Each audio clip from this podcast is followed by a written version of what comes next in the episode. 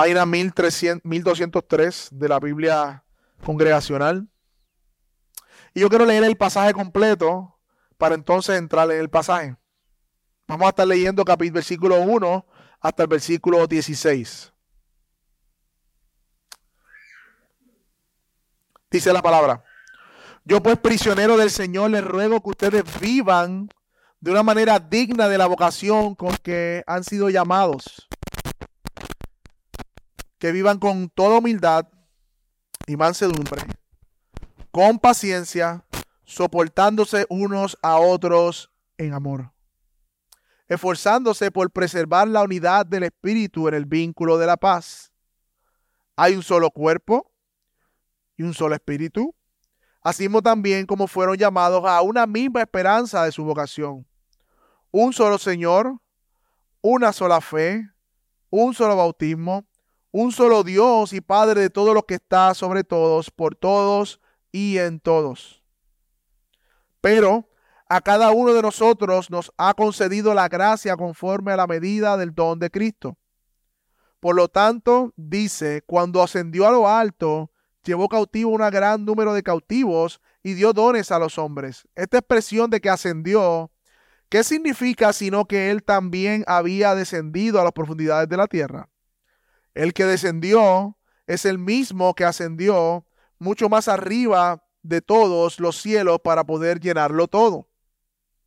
Y él dio a algunos a ser apóstoles, a otros profetas, a otros evangelistas, a otros pastores y maestros, a fin de capacitar a los santos para la obra del ministerio, para la edificación del cuerpo de Cristo, hasta que todos lleguemos a la unidad de la fe y del pleno conocimiento del Hijo de Dios, de la condición de un hombre maduro, a la medida de la estatura de la plenitud de Cristo. Entonces ya no seremos niños sacudidos por las olas y llevados de aquí para allá por todo viento de doctrina por astucia de los hombres, por las altimañas engañosas del error.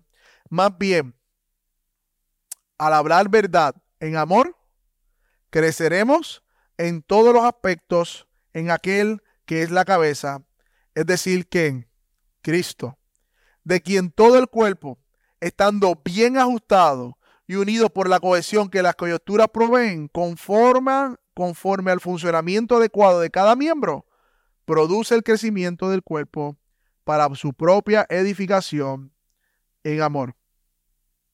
Mi hermano, si yo le preguntara a muchos en la calle, a diferentes iglesias, a un creyente o personas que se denominan creyentes, qué es la iglesia y cómo debe verse la iglesia, yo creo que muchos tendremos diferentes contestaciones o diversas contestaciones y la mayoría según su experiencia. Algunos dirán que la iglesia es el lugar simplemente que ellos van algunos domingos, especialmente en Semana Santa. Otros dirán que es un sitio lleno de amor. Otros dirán que es un sitio donde juzgan a la gente y son hipócritas. Son hipócritas los que van a la iglesia. Y otros, otras hay muchas contestaciones, pero resumiendo, ¿no? Otros pueden ser un poquito más teólogos y decir, bueno, la iglesia es el cuerpo de Cristo. Y, esa es más acertada, pero la pregunta es con qué se come eso. O sea, ¿qué es eso de que la iglesia es el cuerpo de Cristo? ¿Qué significa y cómo se supone que debiera verse el cuerpo de Cristo? Yo creo que esa es la pregunta que debemos hacernos porque hoy día definir algo es bien importante. A lo que el mundo le llama tolerancia, nosotros le llamamos tolerancia, pero a otra cosa. Las palabras han cambiado de definición. Tú dices matrimonio, la persona tiene un concepto del matrimonio, nosotros tenemos un concepto del matrimonio. Es importante definir a la luz de la verdad que es la palabra de Dios. De nada vale tener definiciones de lo que es la iglesia si no es a la luz de la palabra de Dios. Porque Dios es el autor de toda verdad y dice la palabra, sea Dios veraz y todo hombre mentiroso. Sea Dios veraz y todo hombre mentiroso. Y es verdad que muchas veces las verdades más esenciales de la fe son las más que asumimos, lamentablemente, pero que necesitamos ser enseñados nuevamente. Porque aprendimos mal por experiencia, porque asumimos por creencias erróneas. Y a la luz de lo que hoy está haciendo Dios en medio nuestro, hoy vamos a estar recibiendo nuevos miembros a la membresía oficial de la iglesia. Vamos a celebrar la cena del Señor. Yo creo que es necesario que nuevamente podamos ver este pasaje que se predicó el domingo pasado, por lo menos la mitad de este pasaje, pero con algunas aplicaciones locales a nuestra iglesia local. Porque yo estoy convencido, mi hermano, que esto es uno de los pasajes que mejor ilustra lo que es la iglesia y cómo debería funcionar. Y yo no quiero desaprovechar la oportunidad de poder hacer algunas aplicaciones a la luz de esta palabra. Así que mi intención no es repetir lo que se dijo el domingo pasado, sino enfatizar y aplicar algunos aspectos. Así que yo quiero que veamos tres cosas hoy, mis hermanos. Tres cosas. En primer lugar, la iglesia en el plan redentor de Cristo. En primer lugar, para aquellos que hacen nota, la iglesia en el plan redentor de Dios. En segundo lugar, veremos la iglesia siendo capacitada por Cristo. La iglesia siendo capacitada por Cristo. Y en tercer lugar, vamos a ver la imagen bíblica de una iglesia. O sea, el cuerpo funcionando y creciendo. El cuerpo de Cristo, que es la iglesia cuerpo de Cristo. Y antes de entrar a, este, algunos aspectos de este pasaje, yo creo que es importante lo, tirar el fundamento. Todos nosotros construimos sobre un fundamento. Nuestra casa tiene una zapata en donde las columnas suben y aguantan la casa. Si no hay una buena zapata, si no hay una buena base, toda estructura está destinada a desplomarse. De hecho, yo he visto algunos, edificios que tienen como la estructura así abajo, bien, yo no mudaría esos edificios. Creo que en Guaynabo y dos o tres. Me daría miedo. Claro, eso está aprobado arquitectónicamente y han hecho sus pruebas. Pero me daría miedo porque yo veo esa zapata como corta a la luz del edificio, ¿no? Pues mi hermano, todo versículo de la Biblia y toda doctrina bíblica está fundamentado sobre una historia de la redención que si no sabemos definir, conocer, no podremos saber del significado de lo que estamos celebrando hoy como iglesia. Y es importante, igualmente a los niños que están aquí en medio nuestro, que entiendan que la Biblia es una sola historia de la redención. La Biblia es solamente es una historia que se conecta y el tema de la Biblia, si pudiéramos definirlo en una sola oración, es la redención que Dios trae por medio de Cristo la redención que Dios trae por medio de Cristo. Así que la Biblia se trata de manera sencilla para aquellos también que nos visitan de cómo Dios salva a su pueblo por medio de la obra de redención de Cristo y ese es el tema central de la Biblia. Ese es el tema central de la Biblia. O sea, y, vamos a ir de alguna manera a esta primera parte eh, tirando el fundamento sobre el cual vamos a entender el aspecto de lo que estamos celebrando hoy como iglesia. Mi hermano, cuando Dios crea al hombre en el huerto del Edén, lo pone allí, este hombre disfrutaba plenamente, completamente de la presencia de Dios, de los beneficios de Dios. No había pecado, no, el hombre no estaba separado de Dios, el hombre estaba gozando plenamente de la comunión y los beneficios de Dios. Pero en Génesis 3 vemos que el pecado cuando entra, ¿qué sucede? Separa al Dios del hombre. ¿Por qué? Porque Dios es santo y es justo y no puede coexistir con el pecado. No tiene comunión con el pecado. El hombre es separado de Dios y todos los seres humanos a partir de Adán, mis hermanos, nacen en pecado. Adán pecó, dice en Romanos, y ese pecado pasó a qué? A todos los hombres. Pero el plan de Dios es el mismo, tener comunión con el hombre. Ese es el plan de Dios.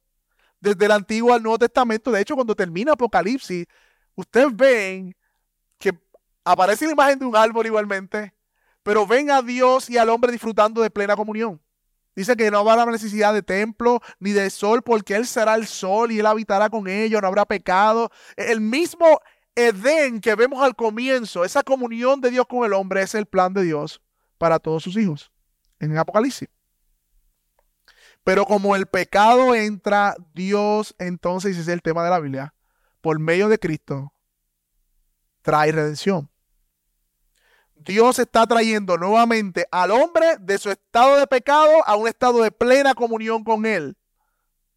Y ese es el tema que se desarrolla en la Biblia. Soy, voy con calma, porque este es el fundamento de donde estamos. Ese es el tema de la Biblia. Ese es el tema de la Biblia.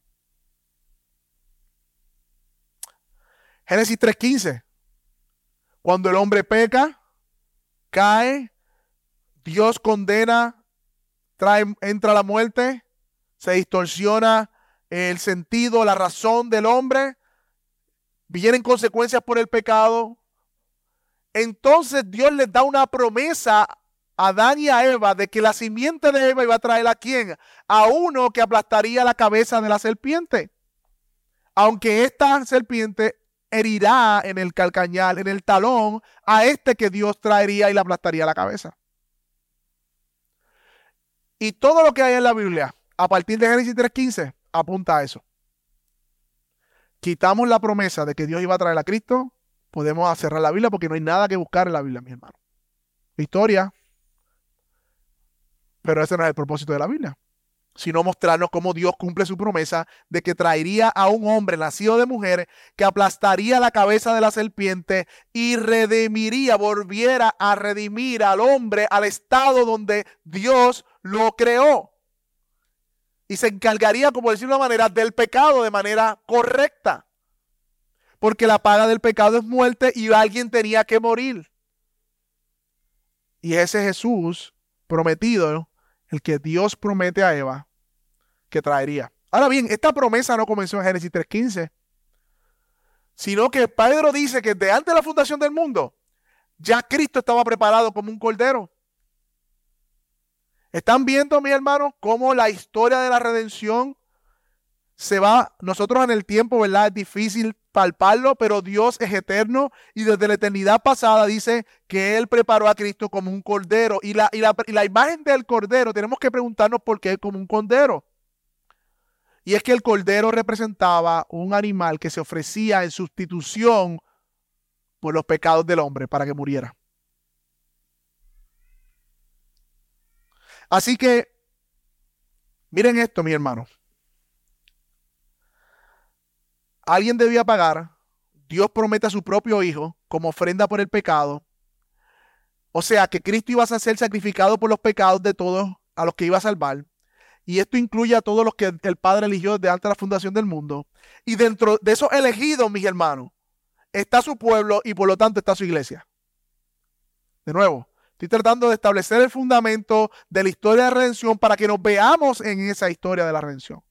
Dentro de esos elegidos de antes de la fundación del mundo, vemos claramente que en el Nuevo Testamento, según Tito, él eligió a su pueblo y lo se purificó, un pueblo propio para sí, hablando también de la iglesia. Y eso somos tú y yo. Así que nuestra historia no comienza cuando nos convertimos al Señor. Nuestra historia en la mente de Dios comienza cuando nos eligió desde la fundación del mundo, antes de la fundación del mundo. Y cuando Dios promete a Adán y Eva que iba a traer qué? A alguien que vendría de la mujer a aplastar la, simiente, ahí estamos tú y yo también. Porque ese que vendría iba a ser el cordero por el sacrificio de nuestros pecados. ¿Están viendo, mis hermanos?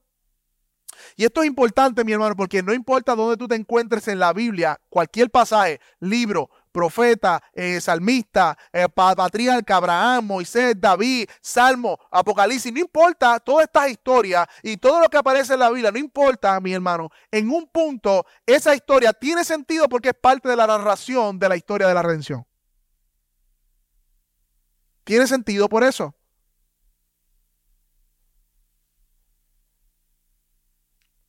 Es más, la misma Biblia nos enseña que esto es así. La misma Biblia nos enseña que esto es así. Hebreo 11, por ejemplo, resumido. Usted ha ido a Hebreo 11, los héroes de la fe. Y me encanta Hebreo 11. Le dije a mi esposa que estoy considerando hacer una serie solamente de Hebreo 11 para irnos a los patriarcas, irnos allá por cada uno y ver la fe de ellos. Nada, eso, oren por eso, mi hermano. Pero el punto es, Hebreo 11 para mí es un resumen histórico del Antiguo Testamento desde la perspectiva del Evangelio. El autor de Hebreos mira a los patriarcas, mira al pasado, mira a Moisés y a la luz del Evangelio, de conocer que Cristo era el Hijo de Dios que vendría, reinterpreta o interpreta la verdadero sentido del Antiguo Testamento. ¿Y sabes qué dice eh, básicamente allí? Que cada uno de los patriarcas, los profetas y todos estos hombres murieron y no recibieron lo prometido, y eso prometido era la esperanza del Mesías. De hecho, hay un verso que me, que me llama mucho la atención, si quieres búscalo. Eh, Hebreos 11, versículo 24. Porque hablando de Moisés, mira lo que dice el, el escritor de Hebreo. Hablando de Moisés, dice, que Moisés, hecho ya grande, rehusó llamarse hijo de hija del faraón, escogiendo a ser maltratado con el pueblo de Dios, que gozar de los deleites temporales del pecado. Mire el versículo 26, Hebreo 11, 26. Teniendo por mayores las riquezas del vituperio de Cristo. Wow, Cristo no estaba ahí. Sí, pero la razón por la cual es científico con el pueblo hebreo fue por la promesa que le dio Abraham de que vendría la simiente, un salvador. Y dice que él prefirió no disfrutar de los deleites temporeros, esperando en fe la promesa de que Dios traería a alguien que redimiría completamente al hombre. Y por eso dice el vituperio de Cristo, que los tesoros de los egipcios, porque tenía puesta la mirada en qué? En el galardón. Y así mismo de Abraham y de cada uno de estos hombres de la fe. De hecho, si usted lee el último versículo del, del versículo 11, capítulo 11, vaya conmigo si quiere, capítulo 11. Versículo 39 dice, hablando de todos estos patriarcas, todas estas mujeres, todos estos hombres de Dios del Antiguo Testamento, dice que todos estos, habiendo obtenido aprobación por su fe, no recibieron la promesa. ¿Qué promesa está diciendo? Porque muchos de ellos recibieron sí algunas cosas que Dios les prometió. Pero ellos estaban esperando la promesa de Génesis 3.15 que tú y yo ya somos testigos de que vino. Porque Dios había provisto algo mejor para nosotros, hablando en tiempo presente, a fin de que ellos, todos los santos del Antiguo Testamento, no fueran perfectos sin nosotros. Y mira el versículo capítulo 12, versículo 1. Por tanto, en otra versión, nosotros también, dice otra versión. E, e, el autor de Hebreo nos une en la historia de redención y nos dice, mira, ellos esperaban a Cristo y ustedes que han visto esa promesa cumplida, ustedes esperan en el que ya vino. De nuevo, el argumento que estoy trayendo, mi hermano, es que la misma Biblia reconoce que si quitamos a Cristo de la escritura, no tenemos escritura. Él es el centro de la historia de la redención su obra en la cruz y los, ah, eh, todos los patriarcas, los hombres de Dios, el pueblo de Dios, Israel, esperaba ese Mesías. Y nosotros ahora miramos al pasado, ellos miraban al futuro, nosotros miramos al pasado y esperamos en Él.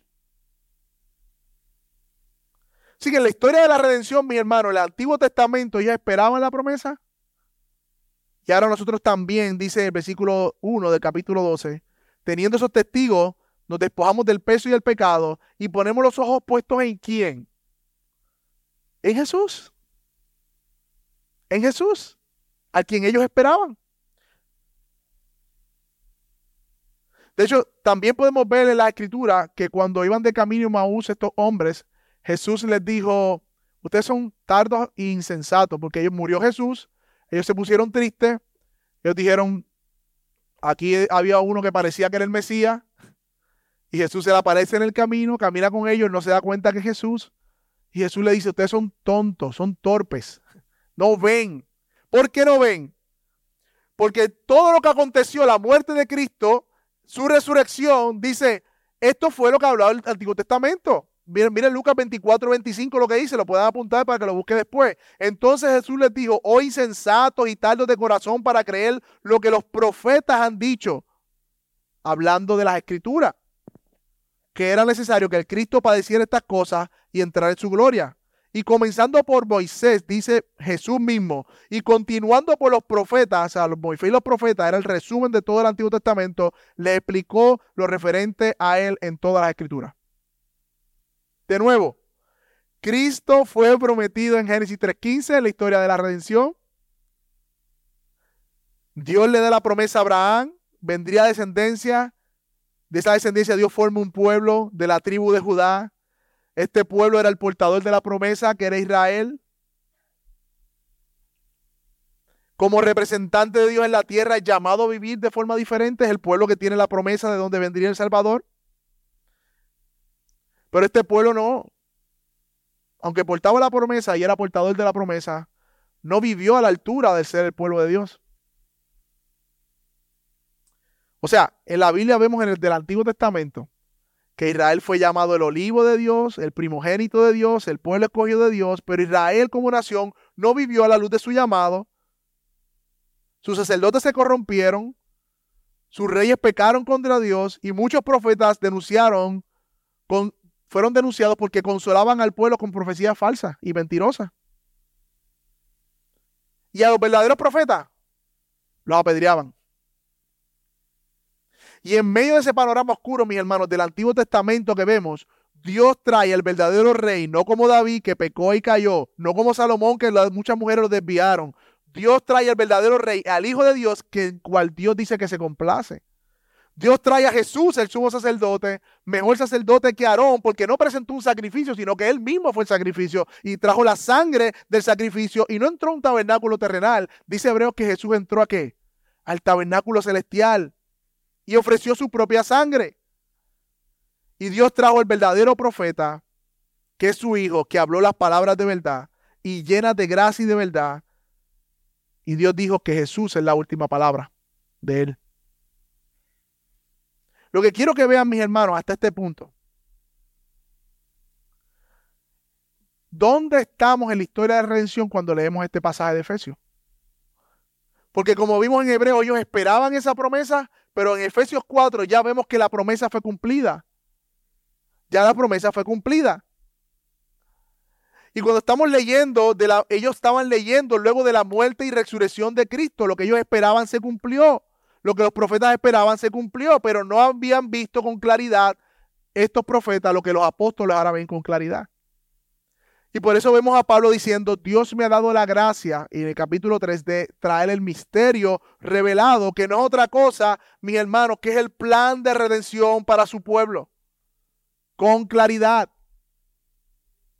¿Y cuál es ese misterio? Lo vimos anteriormente, que Dios hizo de dos pueblos uno, judíos y gentiles, por medio de la fe en Cristo. Nosotros somos la iglesia y somos añadidos, somos añadidos al cuerpo de Cristo y Dios reunió todas las cosas en él. Mis hermanos, y esto es importante. O sea, nosotros somos el cumplimiento de lo que Dios determinó antes de la fundación del mundo y la promesa de Génesis 3.15. La iglesia compuesta de judíos y de gentiles de todas las naciones de la tierra que han creído en Cristo, unidos al cuerpo de Cristo, un solo pueblo. Eh, nosotros somos el resultado de la promesa de Dios, el cumplimiento de la promesa de Dios. Y lo que vamos a ver hoy, hermanos, es que la iglesia visible está reconociendo a aquellos que Dios ha llamado desde la eternidad pasada a ser parte del cuerpo de Cristo de manera visible. Y celebrar juntos la obra de Dios en la cruz del Calvario. Mis hermanos, esto es hermoso esto es algo que debería asombrarnos, que debería llenarnos de alegría, de gozo de que Dios haya cumplido su promesa en Cristo de traer un redentor y salvarnos a cada uno de nosotros y añadirnos a su cuerpo, que es la iglesia. Y esto tiene implicaciones para los miembros de la iglesia bíblica Metro y aquellos que hoy se reconocen como miembros de manera eh, visible. ¿Por qué tiene implicaciones, mi hermano? Porque usted está siendo unido al cuerpo de Cristo de manera visible, de manera local. Y cada uno que se reconoce como miembro de una iglesia local está representando a Cristo en la tierra. Mi hermano, cuando nosotros hacemos, eh, hacemos esto de la membresía, esto de, la disciplina eclesiástica, lo que estamos haciendo es lo siguiente, de manera falible, porque no somos perfectos en todo, pero con toda responsabilidad y fidelidad, lo que estamos haciendo es, reconocemos que la iglesia es el cuerpo de Cristo. Se cuando digo cuerpo, literalmente está unido a Él. Por lo tanto, debemos tener algunos procesos que podamos dar fe y testimonio al mundo de que aquellos que se unen al cuerpo de Cristo de manera visible lo son de manera invisible. Uno.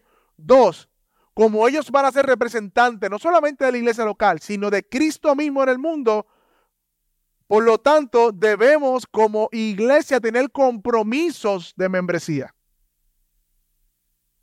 Porque estamos representando a Cristo en el mundo.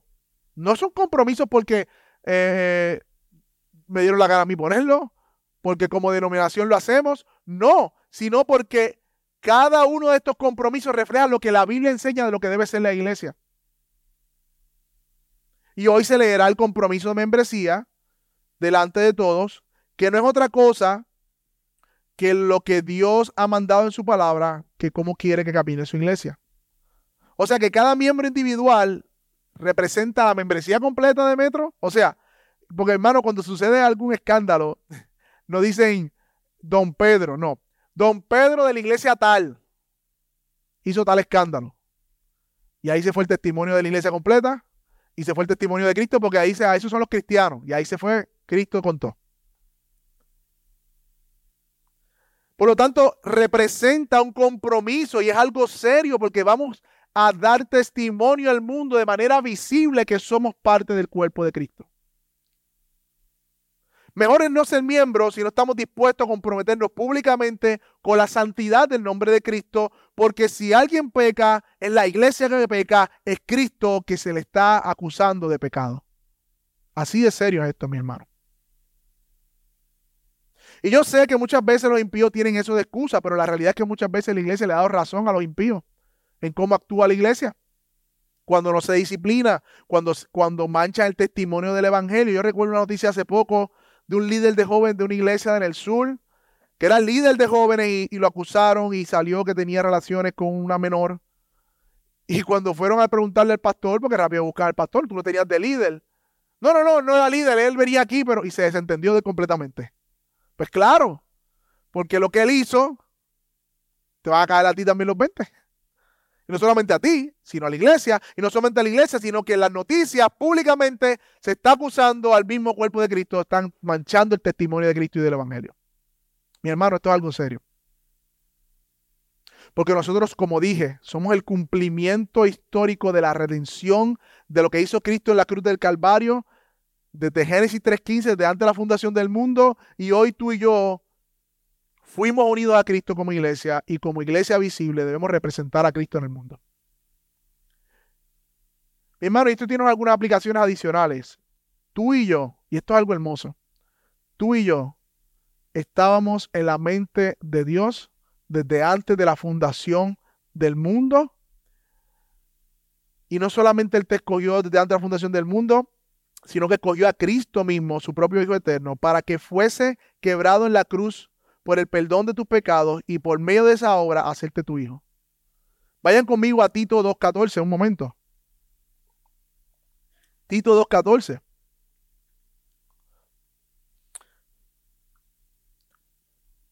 Tito 2.14.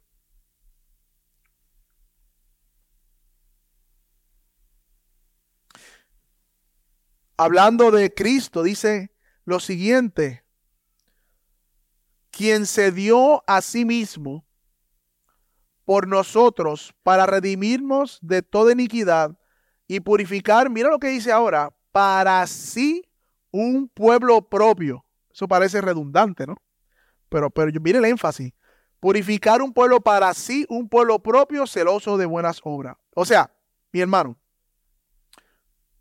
todos aquellos elegidos que hoy la iglesia reconoce como parte del cuerpo de Cristo son el pueblo amado de Dios, que Dios los redimió para sí, para ser un pueblo suyo propio. O sea, Dios ha puesto a esta persona en una relación de cercanía con Él. Tú y yo, hermanos, hemos sido amados de tal modo que Dios nos unió para Él mismo y eso debería producir asombro y deleite porque éramos hijos de ira, hijos de pecado. Y como cantábamos ahorita y les dije, no tomemos por sentado estas alabanzas. Cantar, hemos sido perdonados, redimidos, escogidos por su amor, mis hermanos, es el cántico más hermoso de los redimidos. Tú puedes ir a muchos conciertos y por ahí hay uno dando conciertos. Y bailar y gozar y cantar todas estas canciones Ninguna canción tocará la fibra verdadera para lo cual fuiste creado si no es una alabanza que exalta el Evangelio y lo que Dios hizo. Por otro lado, mi hermano, ese mismo pasaje de Tito 2.14 dice que Dios nos ha hecho su pueblo propio, pero también dice que nos ha redimido de toda iniquidad. ¿Lo vieron ahí? Dice iniquidad y purificar para sí. O sea, nos hizo posicionalmente puros, limpios y santos por la obra de Cristo. Sí, pero eso tiene implicaciones no solamente espirituales, sino la manera en que vivimos. O sea, Dios por medio de hacernos para sí, nos purificó, nos santificó, pero al mismo tiempo eso tiene implicaciones en la forma en que vivimos. Dice que nos purificó y algo puro, algo que no está mezclado, que no tiene ninguna contaminación. Por lo tanto, mis hermanos, este pasaje nos está llamando a vivir de la manera a la cual fuimos llamados. Una manera santa como iglesia. De hecho, en el compromiso de membresía que leeremos, dice que se comprometen a vivir una vida santa. Una vida santa. Y una aplicación adicional que podemos ver aquí es que podemos tener ánimo, mis hermanos. Porque el plan de Dios no va a fallar.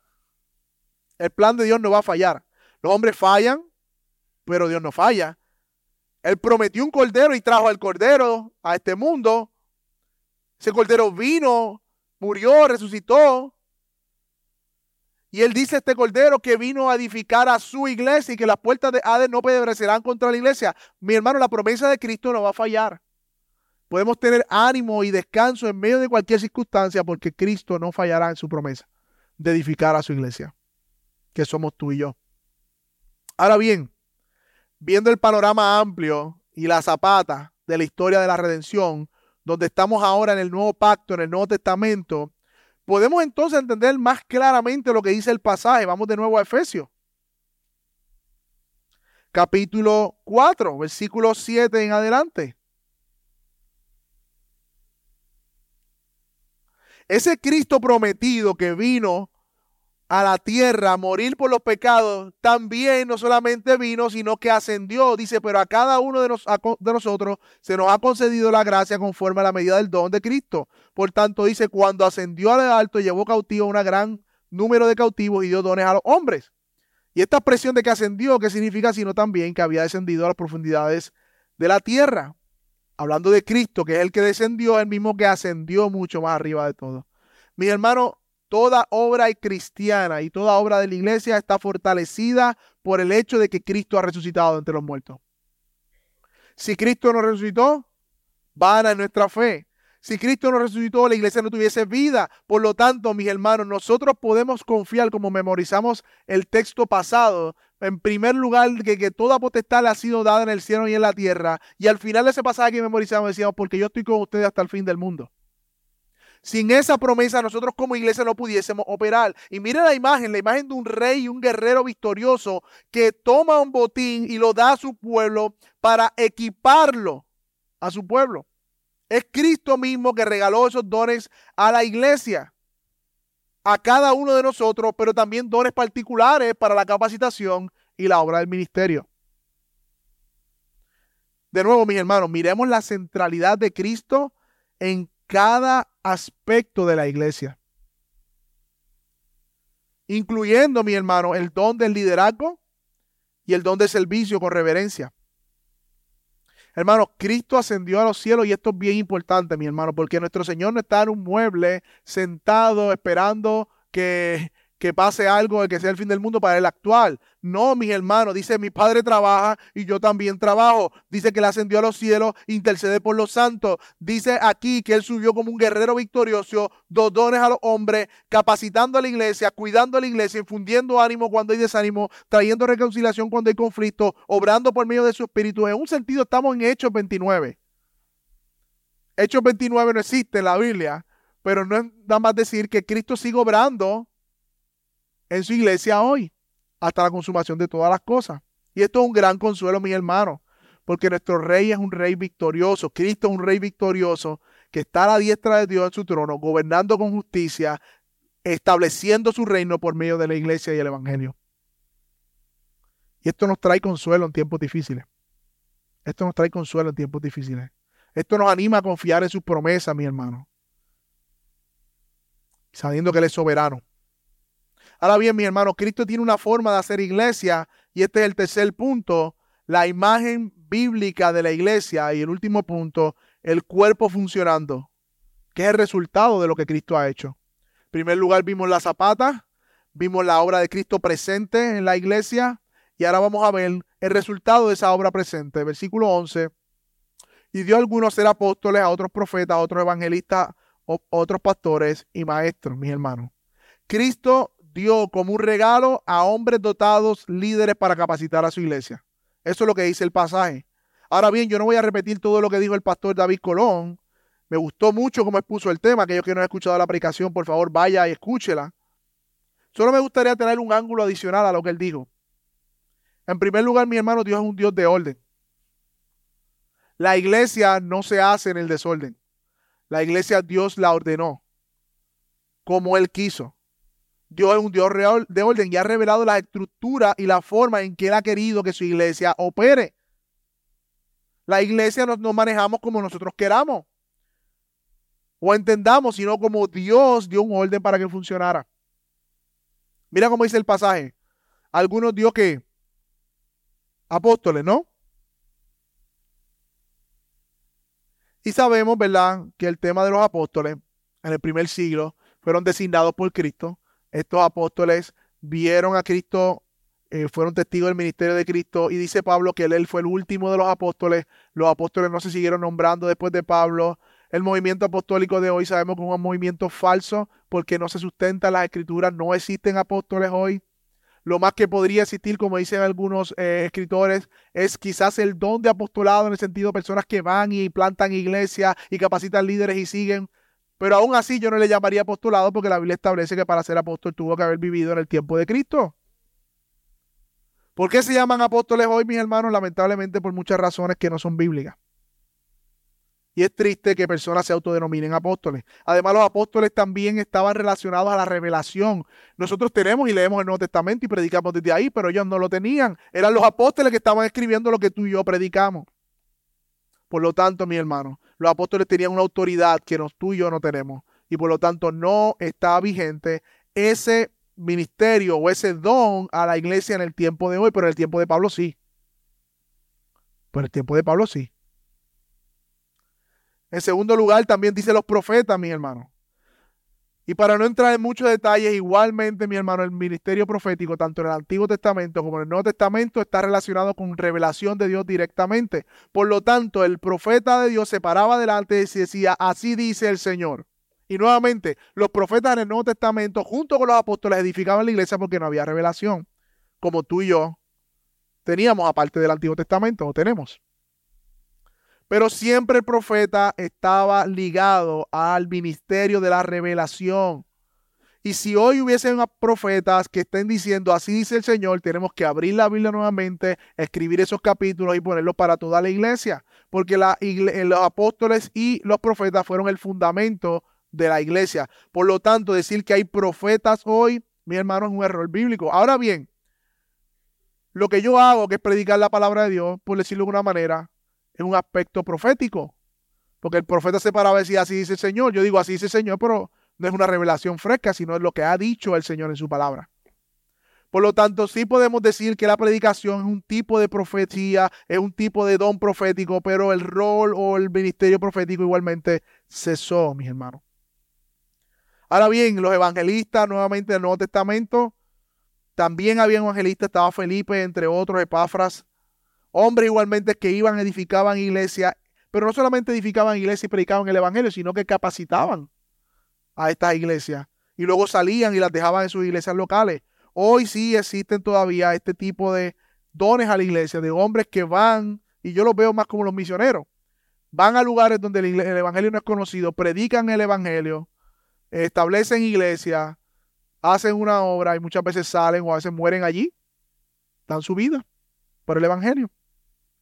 Pero el que nos concierne hoy, en el tiempo que nos resta, mi hermano, es el rol de pastores y maestros, que es el rol eh, o el ministerio o el don de Dios para la iglesia hoy, mi hermano. Y esto es un don que Dios dio a la iglesia hoy, está vigente, al igual que los evangelistas. que son hombres que son pastores, maestros que enseñan y predican la palabra de la grey. Mi hermano, hay un, y quisiera hacer, por eso hacer unas aplicaciones prácticas para nosotros hoy. Hay un debate si está diciendo pastores y también ministerio de maestros. Hay un debate que dice, no, es pastores y maestros, o sea, que son juntos, es el pastor maestro.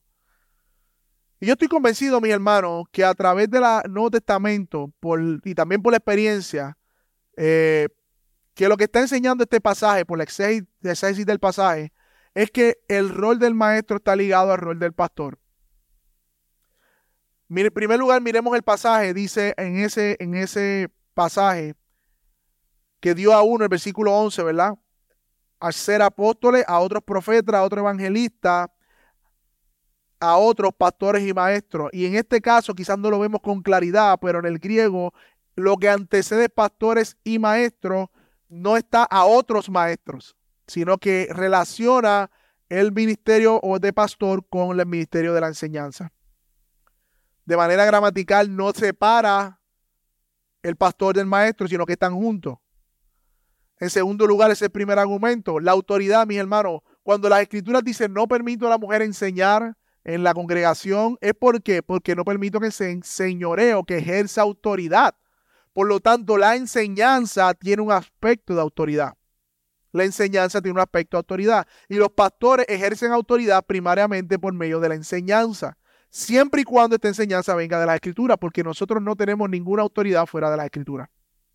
Por lo tanto, el segundo argumento que, de que se refiere a pastor maestro es que la autoridad está ligada a la enseñanza. Tito 1.9, púntelo por ahí. Dice que la palabra fiel es esta, como así enseñado, para que también pueda exhortar con sana doctrina y convencer a los que contradicen. Hay un ejercicio de autoridad que el pastor que está instalando Tito allí debe tener un don de enseñanza para exhortar y convencer. Exhortar y convencer. Hebreos 13, 17. Obedeced a vuestros pastores, sujétense a ellos porque velan por vuestras almas como quieren al de dar cuenta. Y háganlo con alegría y no quejándose.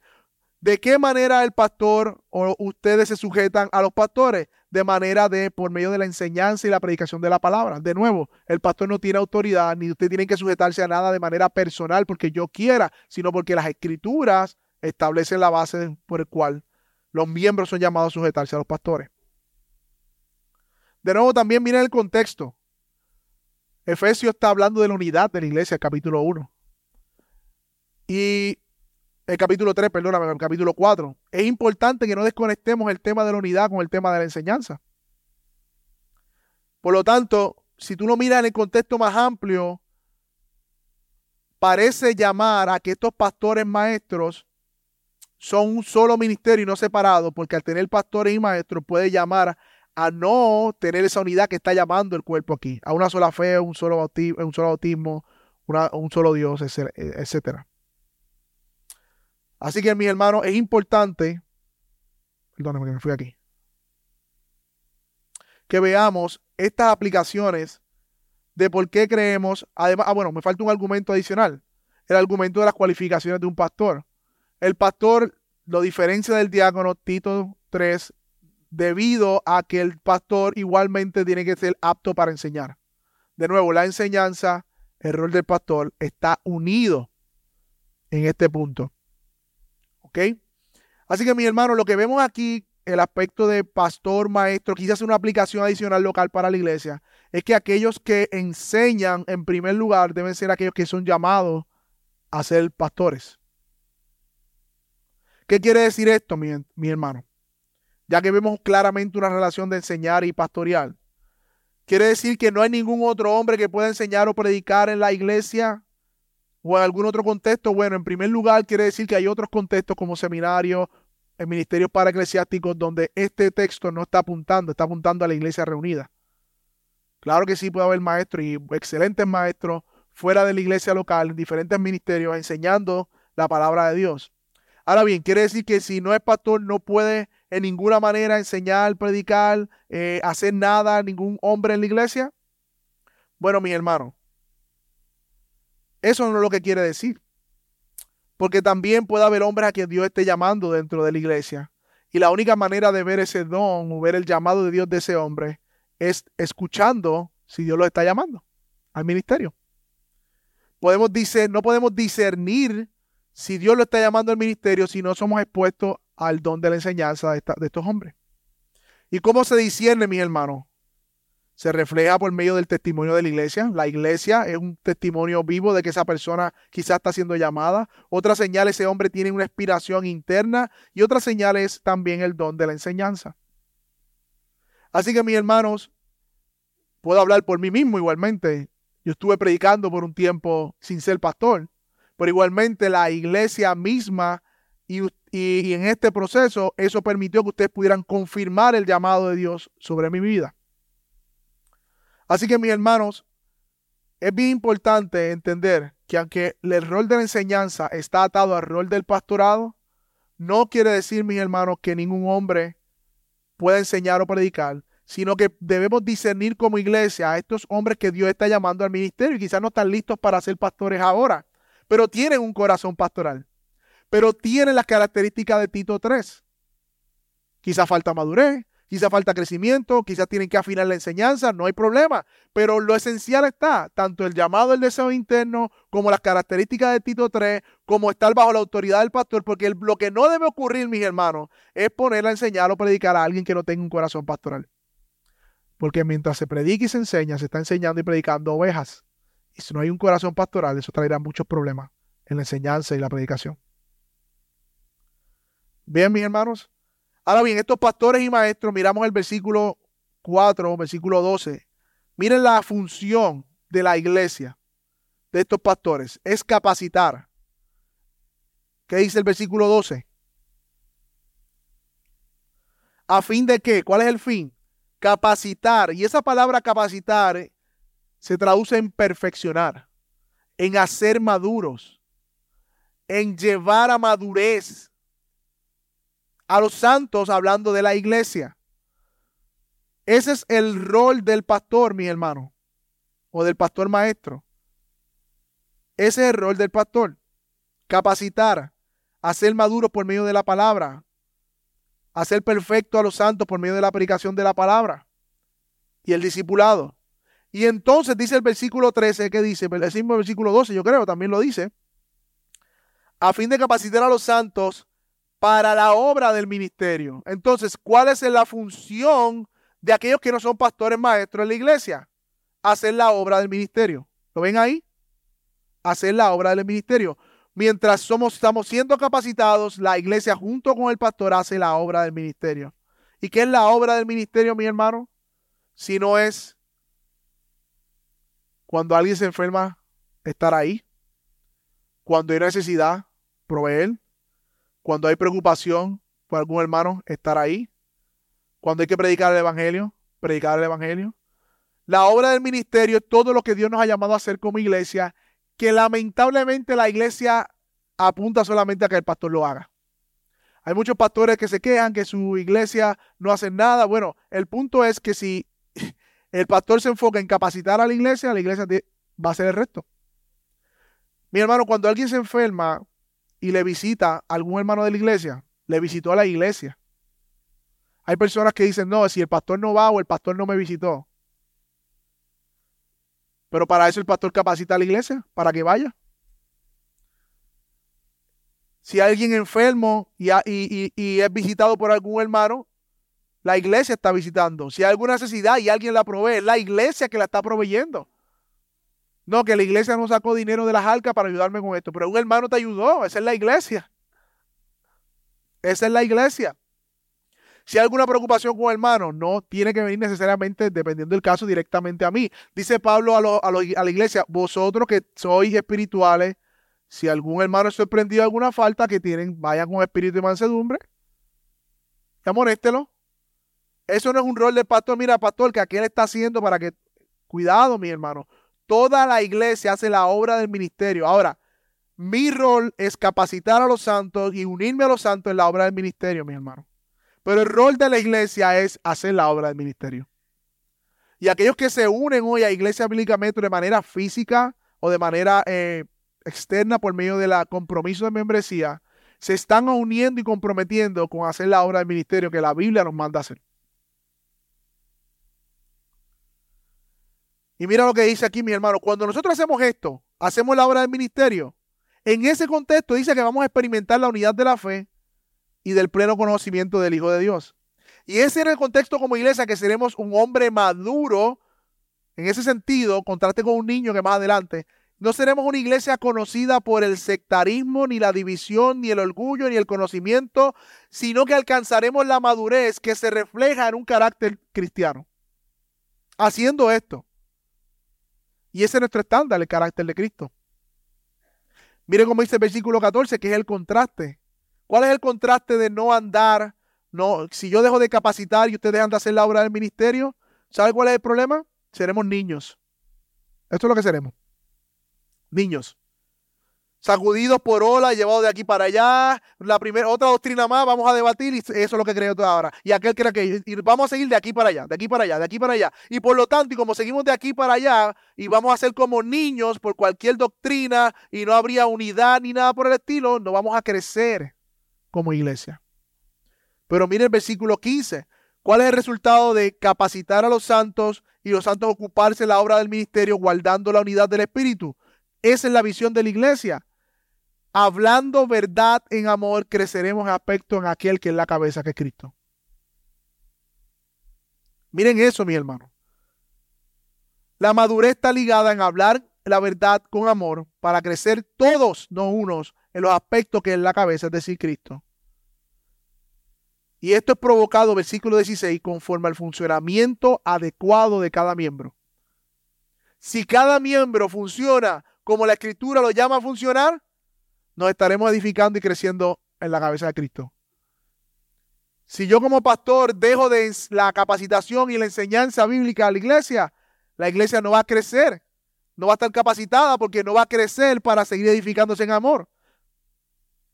Por lo tanto, mi hermano, tanto mi responsabilidad es atacharme a lo que Dios me ha mandado a hacer y su responsabilidad como iglesia es también atacharnos a lo que Dios nos ha mandado a hacer versículos 15 y 16 para terminar. Dice, van bien, al hablar verdad en amor, creceremos en todos los aspectos en aquel que es la cabeza, es decir, Cristo, de quien todo el cuerpo estando bien ajustado y unido por las cohesiones de las coyunturas proveen, proveen al funcionamiento adecuado de cada miembro, produce el crecimiento para su propia edificación en amor. Comencé preguntando, mi hermano, ¿qué es la iglesia? Y aquí, mi hermano, es una imagen de lo que es la iglesia. Grupo de personas redimidas, lideradas por un liderazgo bíblico, siendo capacitadas para hacer la obra del ministerio. Que están unidas en un mismo propósito, hablando verdad en amor y creciendo a la estatura de Cristo. Esa es una iglesia. Esa es la imagen de una iglesia bíblica. Y esa es la imagen que nosotros todos como miembros y aquellos que se unen a la Iglesia Bíblica Metro hoy, aspiramos ser. Ahora bien, mi hermano, quizá hay en medio nuestro personas que vienen de manera ocasional o cuando es Viernes Santo. No son miembros de la iglesia y no les interesa. Lo único que le puedo decir a aquellas personas que nos invitan, nos visitan o piensan de esta manera, es que Dios desde la eternidad pasada eligió a aquellos que y va a salvar. Y aquellos que Él ha salvado lo ha unido a su iglesia. De manera visible. es el testimonio del Nuevo Testamento. Por lo tanto, mi hermano, decir soy cristiano pero no soy miembro de ninguna iglesia podría ser una gran contradicción. Porque ser miembro de una iglesia es comprometerte con el cuerpo de Cristo, es ser parte del cuerpo de Cristo de manera visible. Y toda la teología del Nuevo Testamento está sobre fundamento de iglesia siendo edificada, de cuerpos locales. Por lo tanto, en primer lugar, para ser parte del cuerpo de Cristo tienes que creer en Él, en la promesa de salvación. Solamente en Él hay perdón de pecado. Ven a Cristo hoy en arrepentimiento y fe. Reconoce que estás perdido. En segundo lugar, únete a una iglesia sana, que puedas crecer en amor, conocer más a Dios y aspirar igualmente a ser parte de, de la membresía y comprometerte con ella.